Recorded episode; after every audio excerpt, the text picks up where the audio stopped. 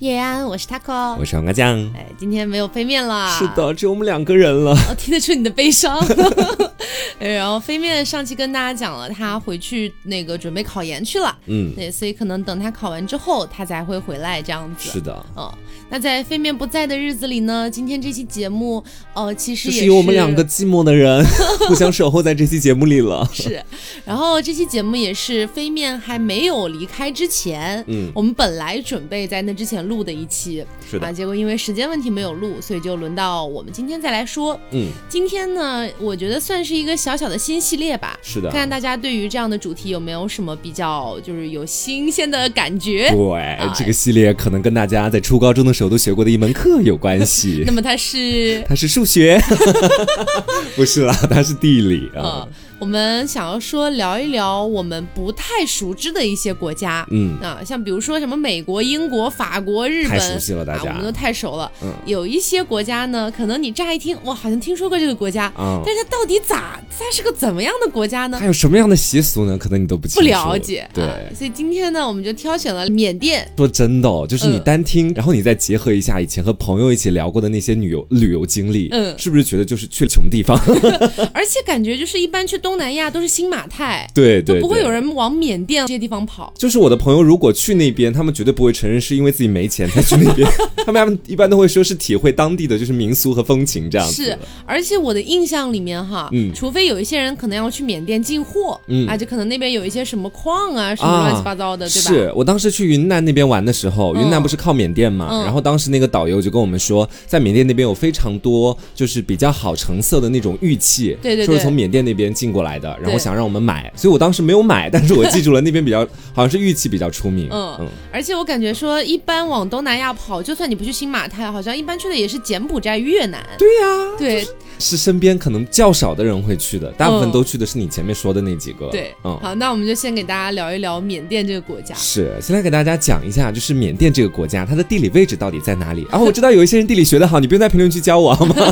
我是为有一些还不太知道的人给大家科普一下哈。好，其实呢，缅甸这个国家它就是按照我们前面所说的嘛，它是一个东南亚的国家。嗯啊，然后它东北部呢是靠近我们国家的。嗯，前面我跟大家说过了，它也是接壤云南，在我接壤我们国家的云南。嗯，然后呢，在东南部它就比较靠。靠近泰国和老挝。好，现在提问：有人知道说缅甸的首都究竟是哪里吗？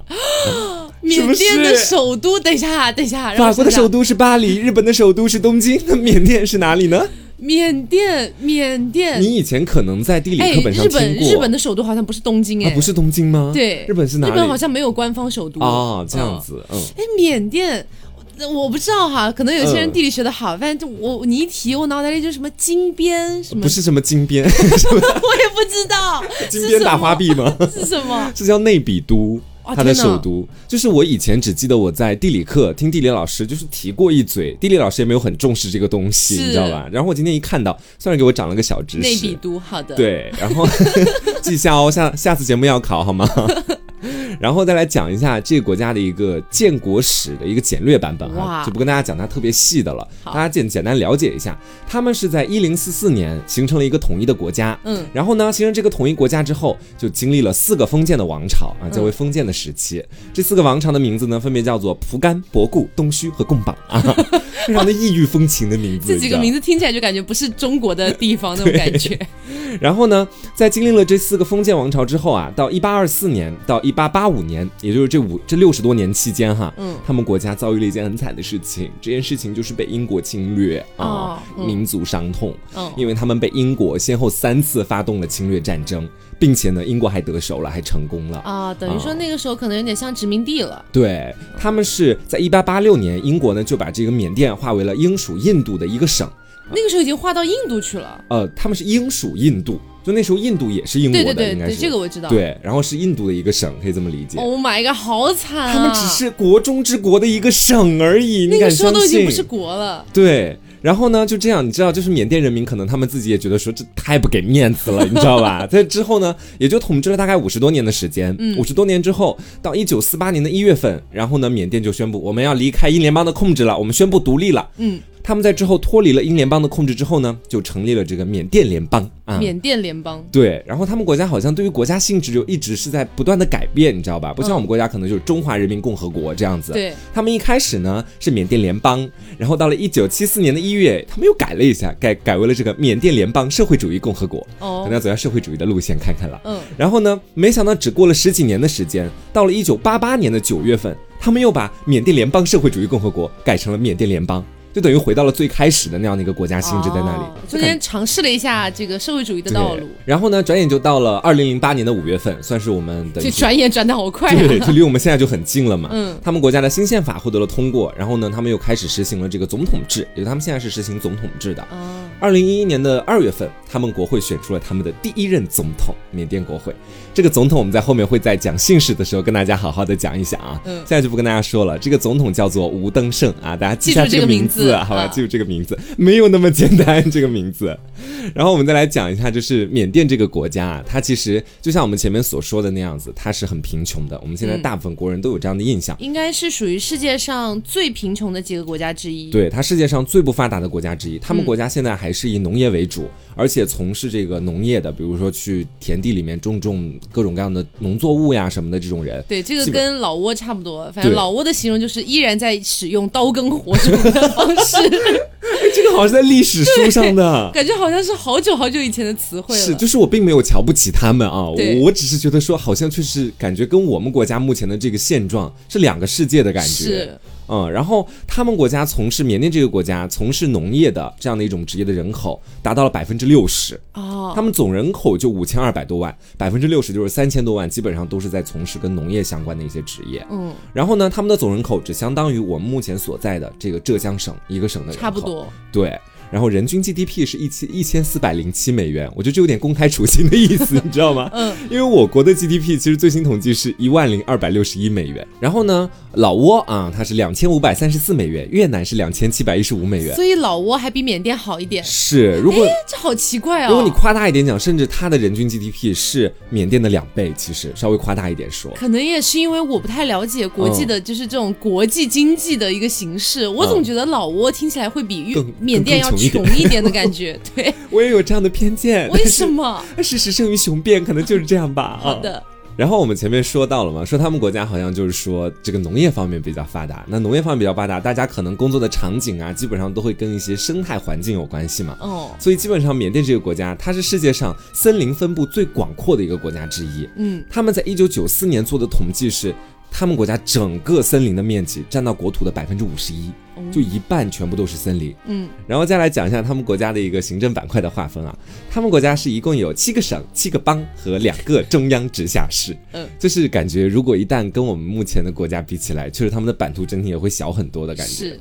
然后呢，省啊，在缅甸其实它主要是一个缅族的聚集地，就是他们本地人的聚集地，你可以这么去理解它。然后前面不是说还有七个邦嘛？那七个邦就是少数民族的聚居地啊，他们就是本地人和少呃本民族人和少数民族基本上好像是分开住的这样子。嗯。然后呢，在邦当中会有几个比较有意思的名字，为什么说他们有意思哈？是因为说这个邦里面的两个成员呢和我们国家有着一点关系。嗯。然后他们自己也是一个能让你看到缅甸这个国家很奇妙。组成的一个缺口吧，等于是，嗯嗯，然后我们说这个邦的名字叫做丹邦啊，丹邦，大家记住它。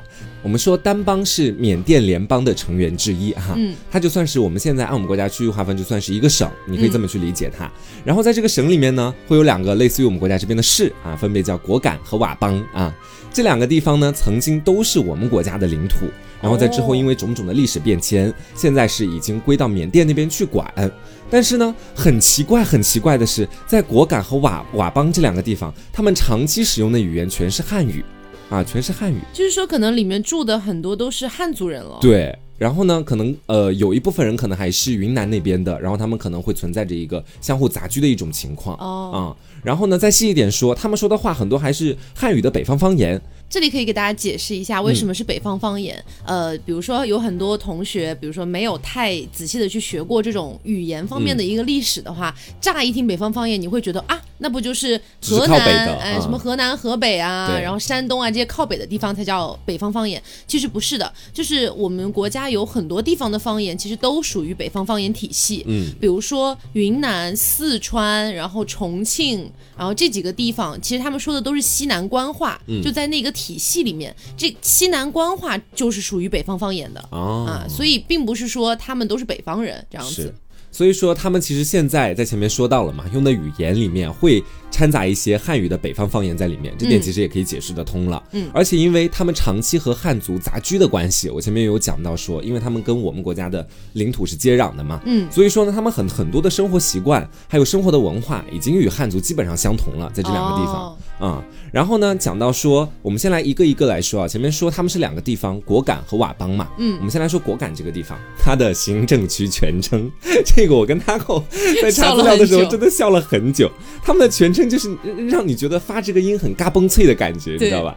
他们叫缅甸丹邦北部果敢自治区，你知道吧？丹邦和佤邦这样子。然后果敢啊，它的北面和东面都是紧邻云南的，和我们国家的领土接壤。嗯，而且呢，在大部分人的印象当中，如果你有去看一些可能跟缅甸相关的新闻的话，你对于果敢的印象应该是它较为清华。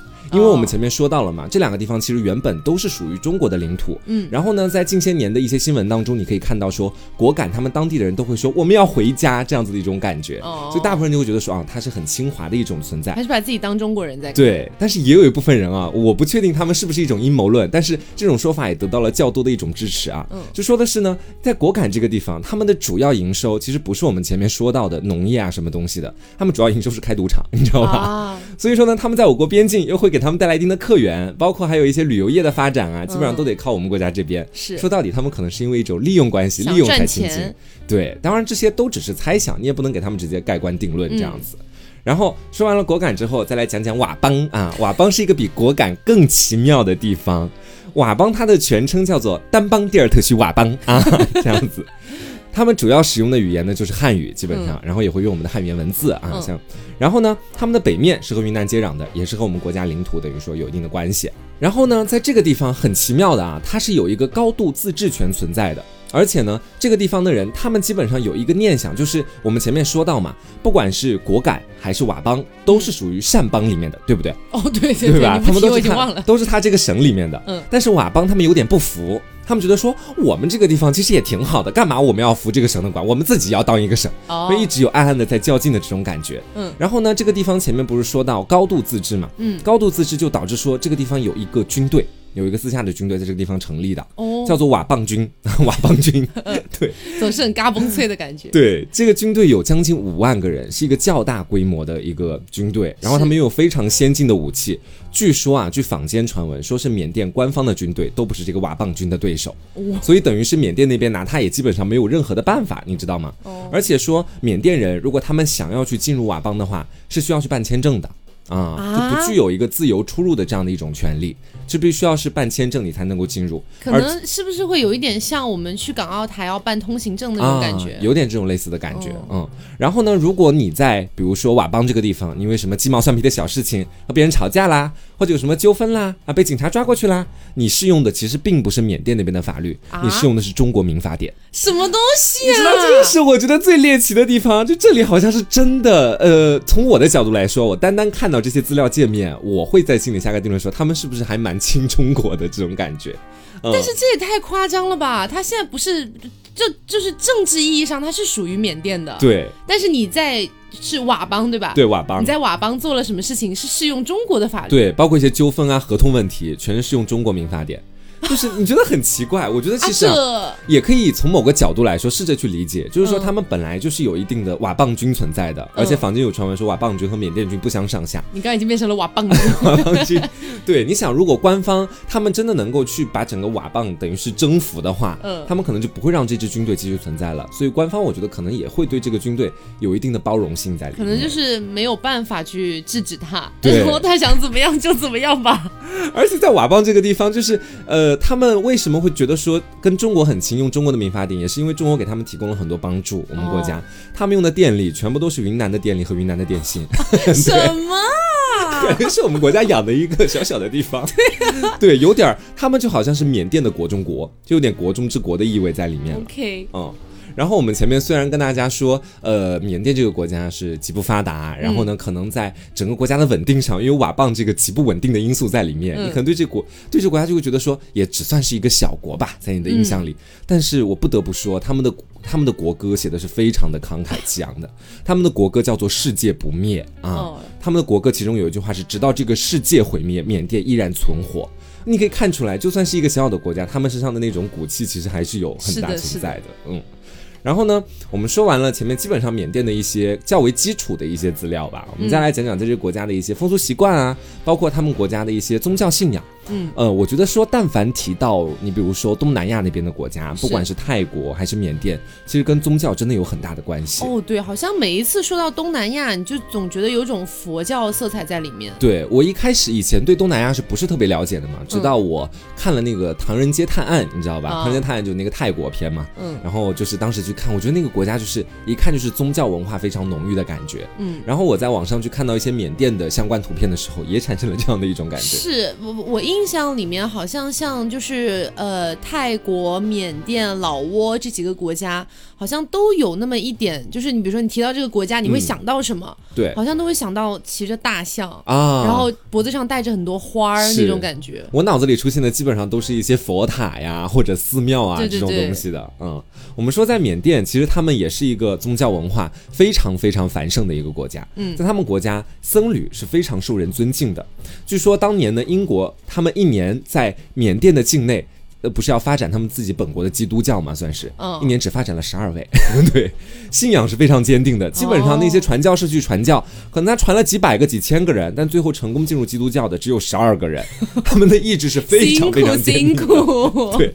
我觉得这也是跟他们国家前面我们所说到的僧侣可能比较受人尊敬有关系，对自己国家的宗教是认同感非常高的。对，而且呢，他们在佛教思想的影响之下，就会发现说有点儿，我个人感觉是有点穷开心和穷善良的那种意思。嗯，他们会觉得说，呃，不管是怎么样的大善小善，只要你去做了善事，基本上都是会积德的。所以在缅甸的很多人都是非常乐善好施的。其实你刚刚说到就是对自己国家的那种宗教认同感非常强这件事情哈，我觉得我们国家可能没有那么没有那么明显，就是因为我们国家自己的。自己的宗教应该算是道教，对。但是其实现在信道教的呃会少一些，对，不太有。但是我觉得有一个国家可能跟这些国跟缅甸是有点像的，是日本啊。对，日本基本上信的是神道教，也有一些信佛教，嗯。但是他们的神道教特别厉害，就等于说日本人他们从生下来，他比如说我们会觉得你背负了父母的恩德这样子，嗯。但是日本人他们觉得。父母的恩德之上，还有天皇的恩德哦。对，当然这个可能不是每一个日本人，只是说从日本的文化上面去解读，会有这样的一个因素在里面。嗯，他们觉得天皇是至高无上的，所以你不能去摧毁天皇在他们心中的地位，你不可以去辱骂天皇，是有点信仰的那种感觉。对对对，这是一种极端信仰。然后我就记得之前看到一个文章说哈，说二战的时候，然后日本不是要投降嘛？但是在投降之前，那几个国家就在讨论说怎么让他们投降，然后包括投降。之后要不要让日本就是说废掉天皇？哎，就以后就没有这个就是皇室了。废掉天皇等于废掉信仰啊。对，然后当时就让他们去研究嘛，去研究日本的文化，看要不要废天皇。最后就出了那本书《菊与刀》啊。对，然后《菊与刀》就是研研究的很透彻，就说绝对不能废天皇，就完蛋。说废了天皇，无法预保，无法预测日本会发生怎么样的动荡。哦，就我觉得可能跟缅甸这个情况是有一点像的，民族信仰对认同度太高了。是，然后在缅甸那边。他们是有一句俗语啊，也是讲到我们前面所说的那种乐善好施的品性。嗯，这个俗语叫做“心诚的人啊，你施舍一个像榕树籽那么小的一个东西，你也能收获像榕树那么大的报答。但如果你心不诚的话啊，你心不信不诚心的向着佛的话，就算是你施舍了一个像榕树那么大的东西，你也只能得到像榕树籽一个那么小的回报。啊，听起来好有道理哦。就是强调，我觉得主要是强调你心一定要诚，对待他们国家那些宗教。嗯啊，然后在夏天的时候啊，如果你在缅甸的街头，比如说你去游玩或者干嘛的，嗯，基本上如果你比较口渴了，你找任何一个路人，他们基本上也都会去施舍给你一杯清凉洁净的水。他们认为给这些比如说外来的一些游客呀，或者是你在。路途上面碰到的一些其他的你不认识的陌生人，然后去施舍他们给一些这些小小的东西，也算是积德的一种体现。哇，其实你看，就是感觉我们说到，虽然只是在说缅甸这一个国家，但是你对照世界上很多其他国家，你会感觉非常不一样。我记得我们之前去就是去迪拜玩的时候，那阿联酋。哇，我记得当时我们去的时候，不不不不不，哪有 热的要死。但是我要说的点不是这个，是我们当时去的时候刚好是他们的斋月。啊，当然人家有斋月，你也要尊重人家的，就是这个习俗嘛。对，只是我刚好想到跟缅甸这个就是给会无偿的施舍给别人一杯水的这种想法，我感觉形成了很强烈的对撞。对，就是在斋月的时候，你可以在外面买水，但你不能在。街上喝水啊？对，为什么？哪怕你快渴死了，你也得回到自己的家里面才能喝水，因为那边很热哎，你知道吗？对，那就因为他那因为那是人家的斋月，然后你没有办法，你得尊重他。如果你在就是斋月的时候，你在街上去喝水了、吃东西了，会有人指责你的啊。对，你就不尊重人家嘛，对他们来说。是。就举个最极端的例子，你就可以理解一下。呃，我随便举的例子哈，比如说我们国家大过年的，大家觉得是一个很喜庆的时候，然后这个时候你要上街办丧事。啊，有有一点这么个意思吧？是，对。然后我们当时去的时候，真的热的要死，但是你就没有办法。我们当时买了水了，买了易拉罐，都已经嘎嘣打开了。嗯。然后那个店员突然就是眼睛瞳孔地震，然后叫住我们。跟我们用破碎的英语，然后我们不要喝，带回去喝。You can't drink，大概就这种感觉。Oh, you die。对，但是你其实这里要讲到，不是说迪拜什么不好啊，阿联酋不好什么的，只是觉得好像每个国家的文化差异还蛮大的。是，嗯，所以说你你在缅甸的时候，你会看到，不管是在某一些居民的家门口，还是在什么室内的公共汽车站啊，这些公共的设施旁边，基本上都会有清水的那个盛放清水的水罐和水杯，哦，还有一些就是可以提供水的那些设施，所以说就是为了给过路人去。对啊，这才是生命之源啊！还蛮人性化的哈。而且我刚刚想到一个很搞笑的事，就是我们去迪拜玩的时候，然后不是不让喝水、不让吃东西嘛？嗯。但是呢，有那种小不是也不是小吃街，这种小商品街，然后你要去买一些纪念品嘛。然后当时有他们那边不知道为什么，就我也不知道他们盛产巧克力还是怎么样，他们就特别爱买巧克力，嗯，就他们自己家的对吧？高热量东西。哎，对，然后。你巧克力你不尝一口你怎么买呢？对吧？然后店家也知道，就是嗯中国人来了嘛，大家都觉得中国人有钱，希望你买点这个巧克力回去啊。但你又不能尝它，你要问他说这个好吃吗？好吃好吃。哎，我说了你也不信啊。嗯。当时就有个店家强行拉着我们，嗯，然后躲到他的那个店后面去，拉起了一个布，哇，超可怕的。然后拉起来之后说，就是悄悄尝一口。对，你知道这样吗？很好笑。就本地人可能有的时候也可也蛮恨这个习俗的，我觉得。可能自己也会躲起来偷偷喝一口水吧。嗯，然后我们说回来哈，就前面说到就是一些小的东西的施舍嘛，你比如说水什么的，他们大的东西也基本上呃是靠很多教徒来施舍的。就缅甸人他们的施舍和捐献基本上你随处可见，在缅甸这个国家，数以万计的佛塔和数不清的寺庙，基本上都是人们捐款修建的。而且他们这个国家还有三十二万的正在寺庙里面可能在修行的一些僧尼啊，他们的斋饭啦、袈裟啦、日用品啦，全是教徒布施的。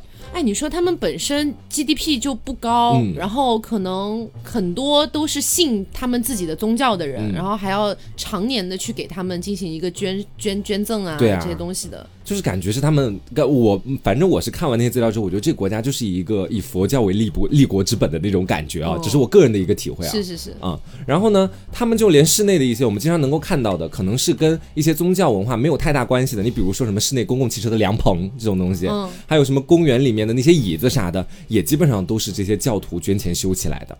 啊，就等于说国家没有钱修这些，我也不知道。就是在这些公共设施上面还会刻有施主的名字，所以正是因为我看到了这些，我才觉得说这国家好像有点以佛教为立国之本的感觉。其实这么听一听，还蛮想去玩的。嗯，就是不一样的体验吧。感觉应该会比较善良的感觉。当然，其实每个每个地方都有给你水喝啦。而且呢，我们前面说到，基本上很多东西都是由这个教徒捐钱修起来的嘛。然后缅甸人啊，你会问他们说：“哎，你一生你最大的愿望是什么呀？”我们这边可能大家的答答复都不一样。大富大贵。对，大富大贵啦，或者怎么样？他们一生大部分人的愿望，其实最终目标啊，只有一个，就是捐钱修佛塔。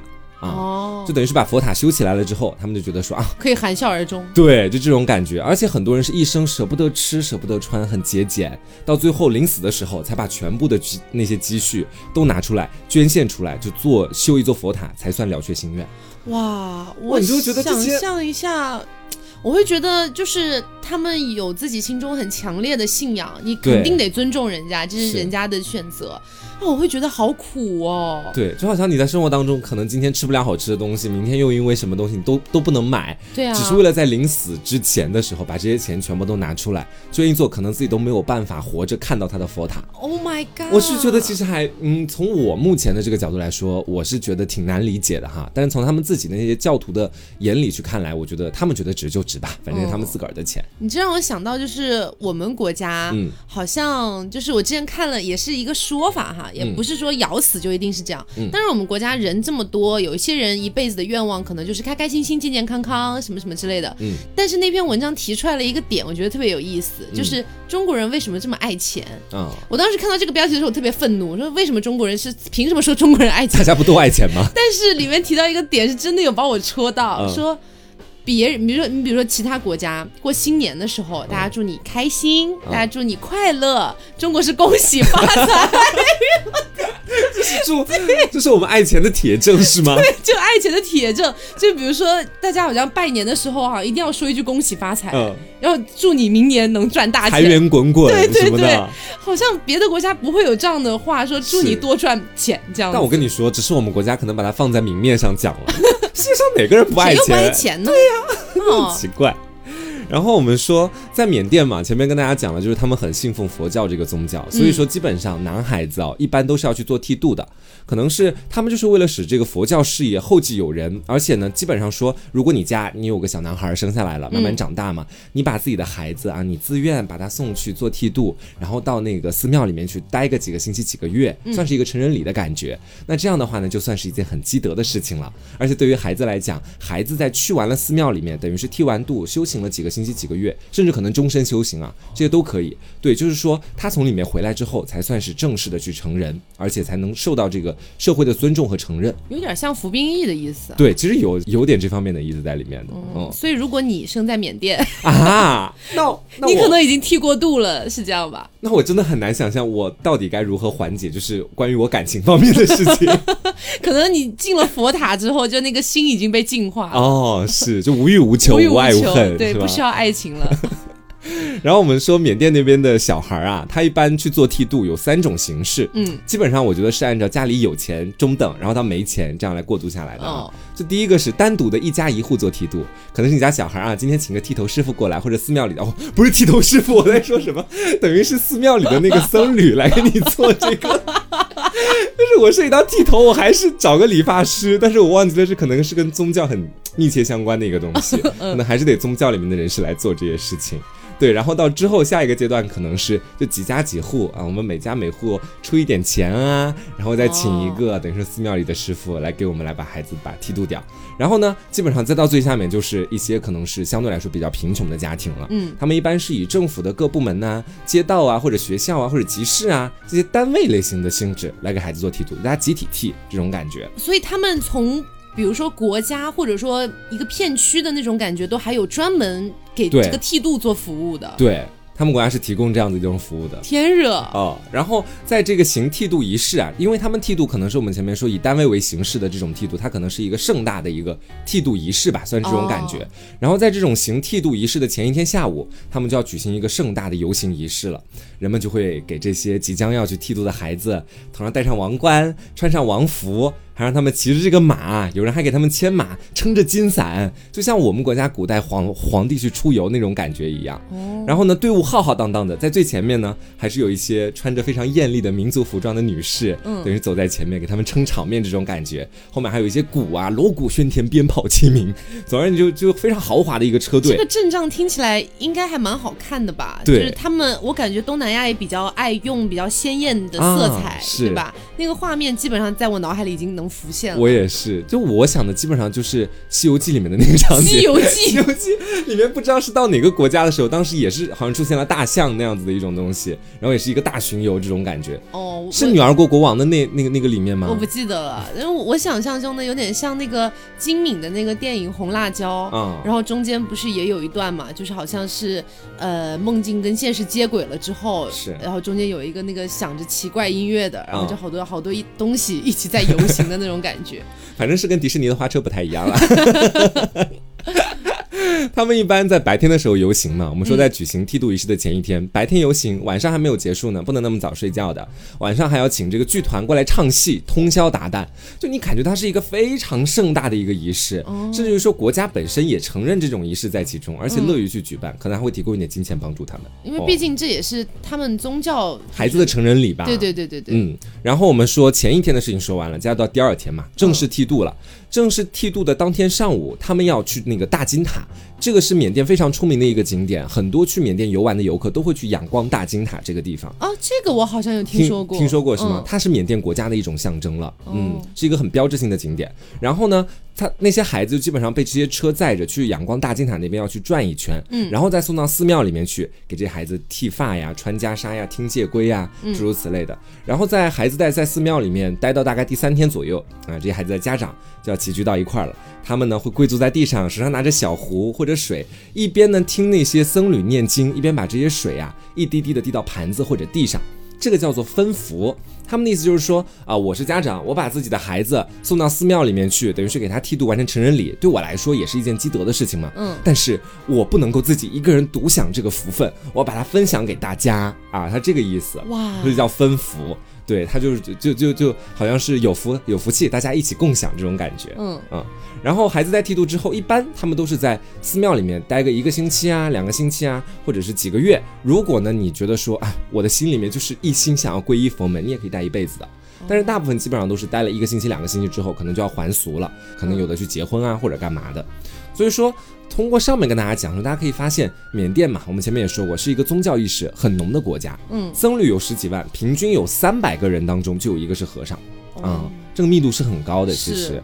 而且在佛教徒当中，如果你信奉佛教，你的家族或或者是你的家族信奉佛教，家里的每一个男子到了一定的年龄，都必须要出家当一次和尚。就好像是举行我们上面所说到的那个就是说，就是说你你家只要信佛，嗯，你到了一定年龄，男子就必须要去，对你一定要去当一次和尚，而且他们信佛的人也占了绝大多数，对。那基本上很多男生，大部分男生都会去，基本上都当过和尚，对，都去寺庙里面走一遭这个样子。然后呢，只有你去了那里当和尚，你回来之后，社会上才承认你是成人了。而且呢，你还俗之后啊，我们也不限制你结婚方面什么的，你该谈恋爱谈恋爱，该结婚结婚。你还俗了之后再去做这些事情就行。那其实影响也不大。对，就其实我们前面说，就像你说的嘛，很像是服兵役，虽然这时间可能会相对来说短一些，嗯，但是回来之后还不是该干嘛就干嘛嘛。反正这个洗礼你得你得经过，对你必须得去一趟。然后呢，出家的年龄一般是在十。岁上下，然后出家的时间这么小，对，很小的时候就剃度，剃剃完度之后在寺庙里待一段时间嘛。然后呢，以前啊，缅甸那边还强制性的规定说是在这个出家的时间最短是一年，必须要去待一年。慢慢的到现在呢，才缩短为七天，然后七天到后面的几个月啊、几年、终身为僧都可以了。以前反正是最低是一年保底啊，这种感觉。现在可能教育也比较重要。对，然后呃，他们国家基本上是你。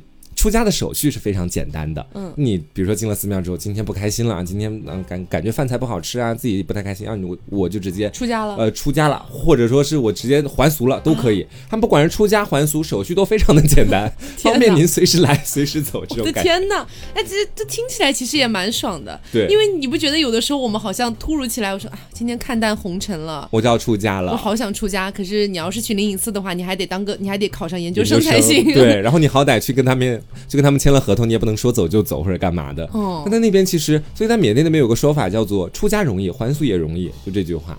啊，你是真的可以实现的，在缅甸你自己生活当中的一些梦想。就我觉得听起来挺爽的，有的时候就是会突然出现那几天，突然看淡了红尘，什么都不想管了。是，然后你就可以找几天你空闲没事的时间，你就去出个家。是，然后就就是念念佛经啊，静静心啊，然后过了几天，哎，可以了，可以了，我就再回来就好了。回来长头发，长头发长好了之后再去剃掉，再进去是吗？我忘了要全部剃掉。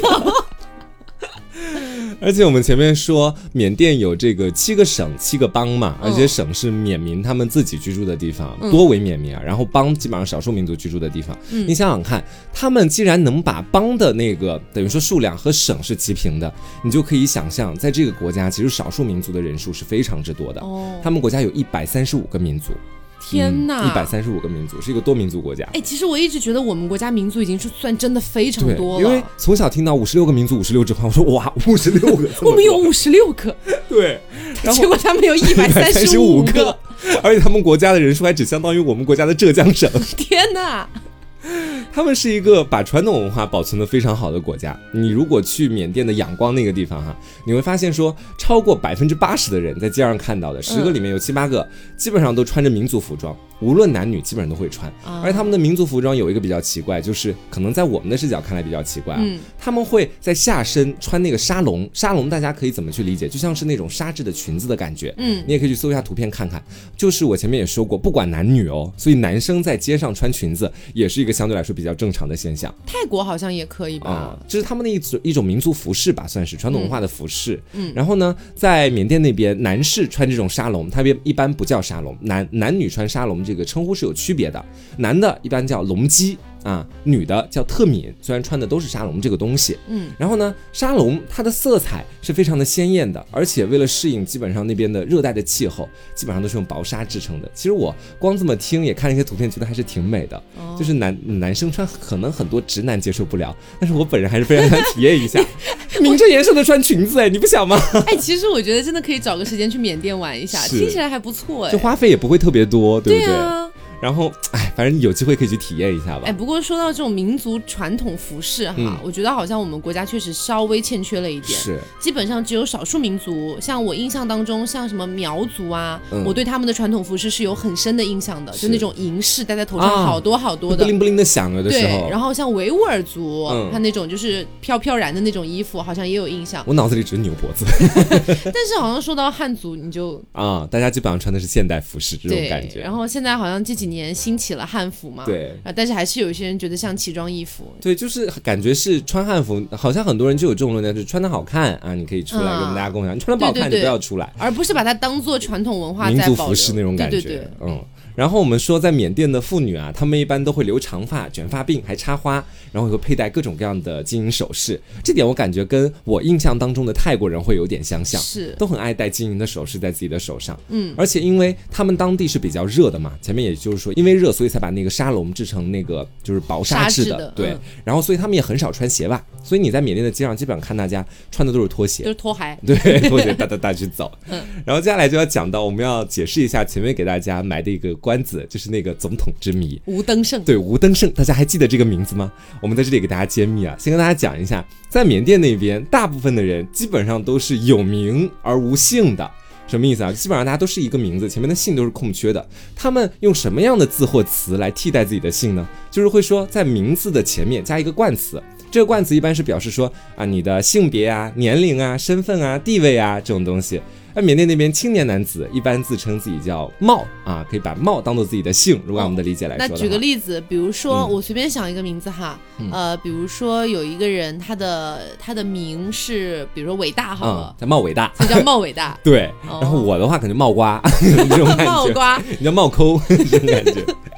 而且茂这个字呢，基本上也会表示谦虚啊，你对幼辈或者是少年辈也会称他们为茂。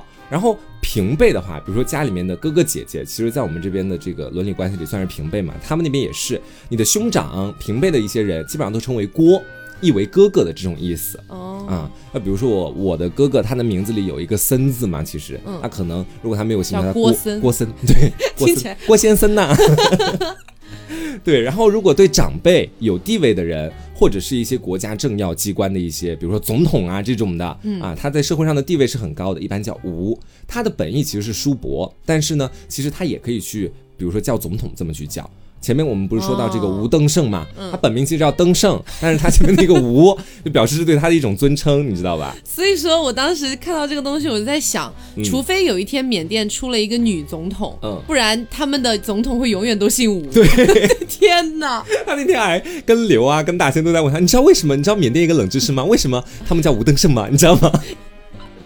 对，然后我们举个例子，他们的这个前面的姓啊，是随着你年龄和社会地位，包括是你在家里面的辈分不同，嗯，发生不同的改变的。比如说我叫黄瓜嘛，那随着我的年龄和地位的变化，我一开始可能叫茂瓜。后面叫锅瓜，后面叫无瓜，就随着慢慢的往上涨，你前面的那个姓也是在不断改变的，嗯啊，然后前面讲的是在男性里面，可以说基本上位高权重，无登盛啊，无这个字。那在女性里面呢，表示已婚女性或者女性高官，基本上呢，他们还有另外的一个称呼，另外的一个姓来称呼，叫杜，你知道吧？然后呢，在缅甸那边有个非常有名的一个占卜大师，他的本名叫随随温，你知道吧？嗯。然后呢，大家都会叫他杜随随温，杜随随温这么去叫他，因为他前面呃大家都很尊敬他，很敬仰他，就会在前面加一个杜字。嗯。那如果你的话，就是杜抠这种感觉啊。好。以后就叫这名字了。然后我们说到在缅甸那边，比如说一个新生儿降临嘛，那很多在我们国家都会去翻遍整个新华字典，给他找一个名字，用用上各种各样的字去拼凑。嗯，但是在缅甸可能你没有办法这么自由，因为他们起名字的所有的字加起来只有一百个。也就是你基本上每家每户生小孩，你都会从一百个字里面随机选择一个或者两个来只能从这从这一百个字里面选。对他们用的字总共不到一百个。嗯，总而言之就是，所以你可以发现，在缅甸那边重名的人其实是有非常多的。嗯，然后呢，大部分人起名字没有什么特别具体的一些寓意或者含义，只要是顺口悦耳就可以了。而且你会发现说，因为重名的人相对来说比较多，嗯，所以说呢，他们有的时候在缅甸那边想要叫一个人的时候，还会在前面加上他的籍贯。啊，工作单位啊，或者职业名称等等，哦你就是可能是主播杜抠，你知道吗？主播杜抠，完全改名字。凹凸电波主播杜抠，我是凹凸电波主播无瓜，可能是这种感觉，你知道吧？很长。然后在他们那边有一个习俗很有意思，也来跟大家讲一下，就是他们会觉得说右边为贵，就是比较尊贵啊，然后没有一些比较不好的那种感觉在里面。嗯，但是左的话就是为贱。就基本上在左边的很多东西基本上都是不好的，右为大左为小的这种观念是深入他们整个国家体系当中的。然后呃他们会有一种，因为我们讲说在前面跟大家讲到他们是右边为贵，左边为贱嘛，然后他们那边还有着较为严重的一个性别歧视在其中，所以会有男右女左这样的一种词在他们的国家里面，也是跟我们反过来的。对我们一般是男左女右，他们是相反嘛。然后他们会觉得说，女人你不能够枕着男人的胳膊睡觉，否则你的男人会失去神力。他们会觉得说，男人本身从降临下来开始就是具有神力存在的，而如果你作为一个女人老是枕着他的胳膊睡觉，他就会失去神力，整整日都会萎靡不振。真的没毫无逻辑。对啊，我说干嘛要这么敌视女性？真的，哎呦，有有几个男人又是真的有神力的呢？很奇怪。然后吃饭的时候，你还必须按照男右女左这样的习俗来做。然后他们，我其实觉得女性在他们国家也挺可怜的，因为你想，你从小被灌输的都是左为贱这样的概念，但吃饭的时候你只能坐左边啊啊，对他们来说，对他们国家女性来说，其实挺不公平的嘛。嗯。然后在缅甸啊，其实头顶被视为一种高贵的地方，这个地方你是不能随便碰的。有的游客可能去到缅甸那边，看到街边有个小孩，觉得特别可爱，你去摸摸他的头是不行的，你千万不要这么去做，因为他们觉得这是一种不吉利的象征。在我们这边好像没有这么大的讲究，最多就是小孩会跟你说我长不高的。呃，好像我印象当中，如果硬要套到这边的话，会好像联想到我们国家的那个。呃，也可以可以说是封建迷信的一个说法，就是人的身上有三把火啊，什么头顶一把，肩上两把，这样子。男人身上三把火，我记得我妈跟我讲的这个。男人身上三把火，不是所有人都三把火吗？因为当时是在冬天的时候，然后特别冷嘛，我那时候还跟他们俩一起睡觉，我妈每次跟跟我都会靠着我爸特别近，因为我爸像个火炉似的，我们俩就跟冰窟窿似的。我妈就在那种情况下说出男人身上三把火的。好，然后在缅甸那边，你是不能够，比如说你和朋友同行的时候，你不能和自己的朋友勾肩搭背。啊，你们俩不能够，比如说揽着或者离得特别近，肩膀也有三把火，肩膀也有两把火哦，不可以随便熄灭。啊，有没有？很像啊？会有这种感觉在里面，你得保持一定的距离，其实不能把他的火熄灭了。对，然后你给长者去递物品，或者是你尊敬的人去递给他一个东西的时候，你是不能够用左手去递的，因为还是前面那个，对，就是左为剑。嗯，然后在缅甸女子穿的筒裙，我们在上面跟大家讲过，就是那个特敏，特敏，对，它也被视为一种不祥之物，也是表示这个国家对女性可能真的是不太好。嗯，然后呢，这种特敏啊，它不想去了。对，它不允许晾晒晾晒在超过人头的地方。如果男子哈，他在这个比如说晾着特敏的那个衣服的下面去穿行，杆子下面穿行哈，嗯，他会觉得男子的神力也会丢失。男子的神力好容易 丢失，好容易被丢失，只要碰到女人就会丢失是吗？太 太奇怪了。而且这个还会更严重哦，就女人枕着男人的手臂，可能只会导致他神力丢失；但如果你在晾着特敏的杆子下面去走的话，你还会倒霉一辈子。他们这是好严重的诅咒，这其实跟中国南方，我印象当中是中国南方哈，我不知道北方有没有这个说法，就是说在梅雨天的时候不能从那个女人的裤衩底下经过，可能会有霉运吗？是。对对对，也是这种说法，也有这种讲法。而且在比如说，在这个国家当中，其实前面在很早之前就跟大家讲过，他们对于佛教非常的信奉。嗯，但是如果你作为这个国家的女生，或者是你是游客过去的话，就算你是你非常的信这个佛教哈，你也是不能够去攀登这个塔座的，你只能够在塔下去这个许愿。如果你想要去向这个佛塔呀或者菩或者菩萨身上去贴金，你也是要交给男人去帮你去办的。因为他们有神力吗？谁知道呢？他们的，而且我觉得说，有的男人他的神力说不定早就消失了呀。按照这种讲法，他已经被别的女人整过肩膀了。对呀，那你怎么能判定嘛？很奇怪。不过我觉得好像很多这种国家就是对女性的偏见真的蛮大的。嗯，我就记得我们之前去阿联酋玩的时候，然后你知道，因为太热了，嗯，这刚刚下飞机你就感觉一股热浪袭来，你整个人窒息，你知道吗？热到窒息。嗯，在那样的一个情况下，我们去逛商场。啊什么的，那我们肯定就穿短袖短裤了，也很正常，也不会穿着很暴露。但是那边的女性基本上都是戴着头纱的，对，然后全身都是笼罩着的，黑的不得了。不热吗？但这其实也就罢了，他们可能有自己的习俗什么的。但当他们看到我们穿的那么的清凉的时候，有点羡慕吗？不，他们会投来鄙夷的目光啊。这其实就是细思极恐吧？对他们会觉得我们不守妇道，你知道？哇，这你是不是大摇大摆从他们身旁走过去？老娘就是不守妇道。没有，我就跟他对视啊，然后我就走了。那你就你看到这种现象，你会觉得啊没有办法改变。对，而且尤其是他没有露出羡慕的眼神，反而露出了可能较为鄙夷的眼神，会让你觉得可能确实是被文化的熏陶已经完全影响到。是的，嗯。然后在缅甸那边，如果是当地人要结婚的话，哈，他们是有一定的规矩的。他们当地的四月十五号到七月十五号这三个月呢，是佛教的僧侣安居期间，在这期间你是不允许举行婚礼的。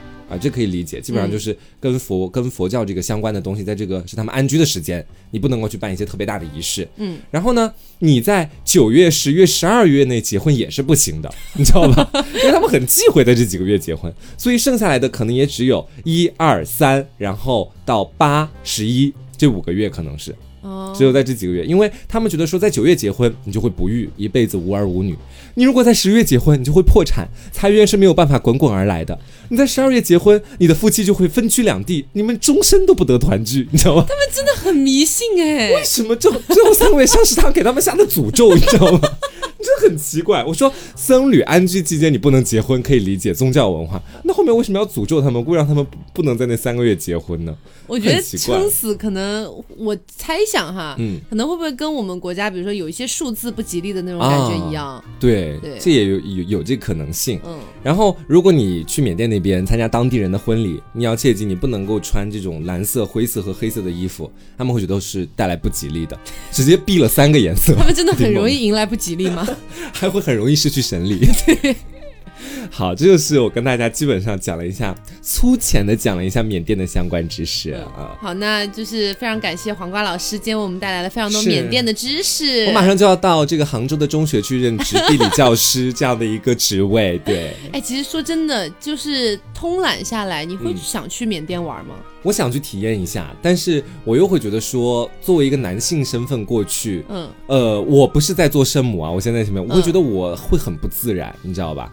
因为我觉得他们都都觉得你有神力，对，而且同时他们对男性的那种过度的崇拜和优待，会让我觉得不自然。我是这种感觉，因为我觉得我是处在中间的，有的时候。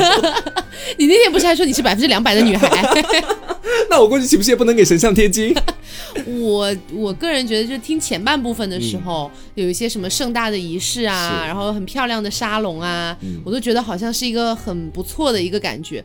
那听到后面又迎来这么剧烈的女性歧视，我又觉得不想去了。对你去了的话，不知道会发生什么，不想再看到那种鄙夷的目光了，真的。嗯，好，那也希望大家喜欢今天这期节目。如果觉得还不错的话，我们之后也会再继续做下去。是的，再聊一聊一些，比如说类似于老挝呀，嗯，一些可能大家不是那么那么熟知的一些国家，但是都挺有意思的。对对对，好，那也希望大家喜欢今天节目就是这样。我是 Taco，我是王哥酱，那我们下期节目再见喽，拜拜。